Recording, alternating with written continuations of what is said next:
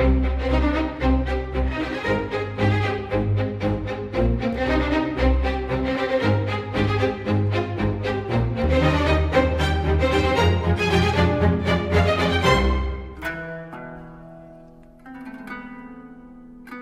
Helena Matos, eh, pois estas visitas de Henrique Nunes, também conhecido como o Firme Fé, a casa destes cristãos novos, eh, enfim, eh, incorre em determinados riscos, mas ele lá saberia o que estava a fazer, não é? Pois, a questão é quando é que os cristãos novos percebem a natureza das funções de Henrique Nunes. Quando eles tomam consciência de que ele está a procurar contactar com eles, falar com eles, entrar nas suas casas, fazer-se seu próximo, para depois uh, apresentar provas noutro local de que alguns deles continuavam uh, a judaizar, a ser judeus na clandestinidade, ou pelo menos a ter práticas que uh, a tal podiam ser associadas. Talvez tenha sido em Évora, ou talvez tenha sido em Olivença há dúvidas se foi em Évora ou se foi em Olivença. Sabe-se que ele teve junto uh, de cristãos novos em Santarém, também em Lisboa, onde é óbvio que o foco era muito maior. Ele vai fazer uh, algumas recomendações, toma notas por escrito, por exemplo, uh, de, com, por um lado, sugerindo como é que se pode combater uh, a persistência nas crenças antigas entre os cristãos novos.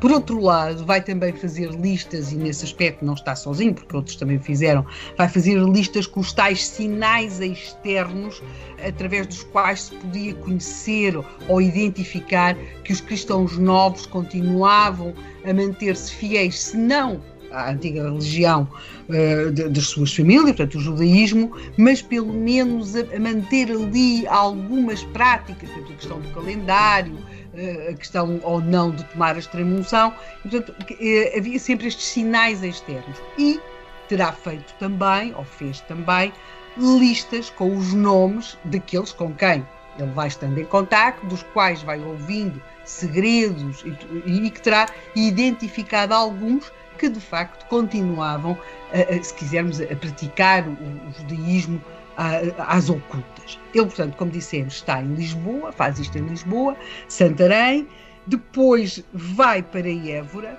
e de Évora para Olivença.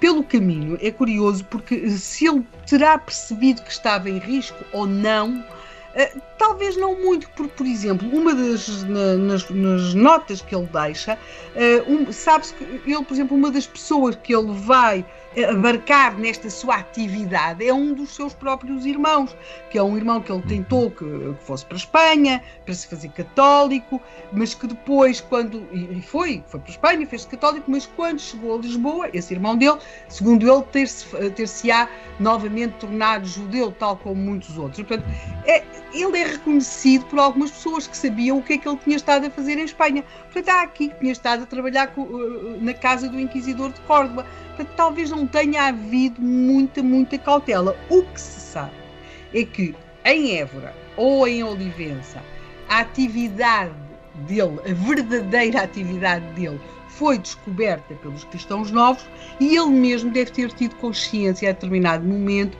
de que tinha sido descoberto. E porque presume-se que a, a, decisão de ir para Badajoz, onde nós realmente o apanhámos, começámos aqui esta nossa semana, com ele a fazer o caminho que leva de Portugal para Badajoz, que essa decisão de ir de Portugal para Badajoz, que seria já não um, um, caminho de rota normal que ele tivesse previsto, mas não, seria já uma tentativa de procurar alguma segurança.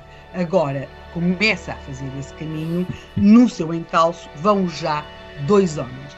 Esses dois homens vão ser apresentados como Andrés Dias e Diego Vaz. Esses dois homens são frates, mas também eles são clérigos, mas também eles têm, são cristãos novos. Portanto, vamos ter aquele encontro fatal no caminho de Portugal para Badajoz, numa localidade ou num local conhecido como Valverde.